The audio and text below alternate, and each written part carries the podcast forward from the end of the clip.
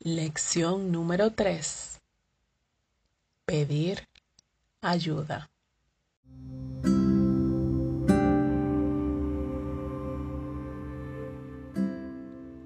Debo confesar que todavía estoy luchando con esta parte. Me resulta muy difícil pedir ayuda.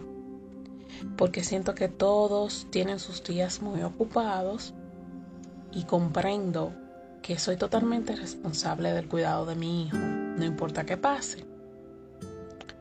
Hace unos meses redacté cada una de las lecciones con el propósito de compartirle a ustedes mi comunidad y no sabía de verdad que el día que me tocara grabar esta lección iba a ser uno de esos días que debí pedir ayuda y no lo hice.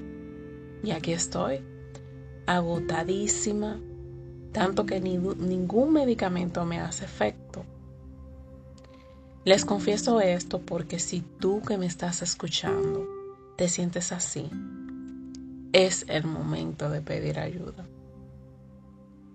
Estar demasiado sobrecargada, y esto también me lo repito cada vez que puedo a mí misma, estar demasiado sobrecargada puede ser una situación que detone una reacción probablemente negativa física y mentalmente. Yo entiendo que queremos ser madres, queremos llevar la casa, estar al mando de todo, ayudar a los demás familiares, echarnos los problemas de otros encima. Y más fuerte aún, a muchas se nos enciende la llama de la creatividad y el emprendimiento. Cuánto trabajo, ¿verdad?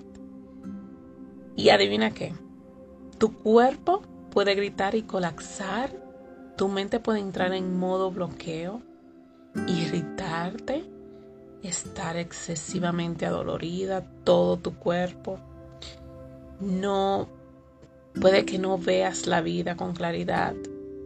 Son muchas las cosas que puede provocarte el exceso de responsabilidades sin descansos paulativos en la maternidad.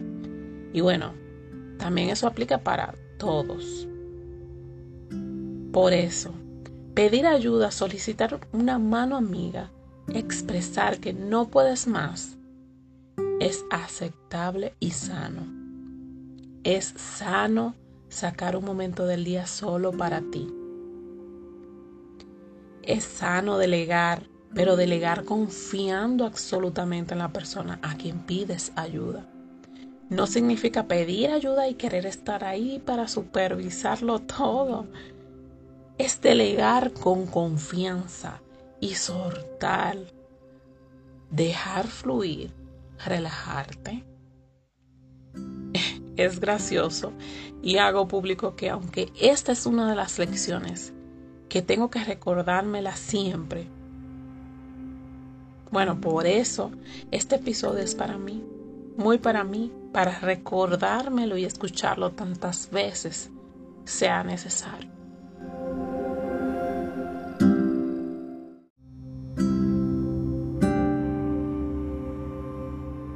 Espero que si ese es tu caso, también practiques recordártelo cada circunstancia en las que te sientas que no puedes más. Hoy me despido con estas afirmaciones directamente para mí. Espero que te unas conmigo para repetirlas. Hoy necesito estar presente, soltar el futuro y su abrumadora ansiedad. Hoy necesito ser consciente de que necesito descansar.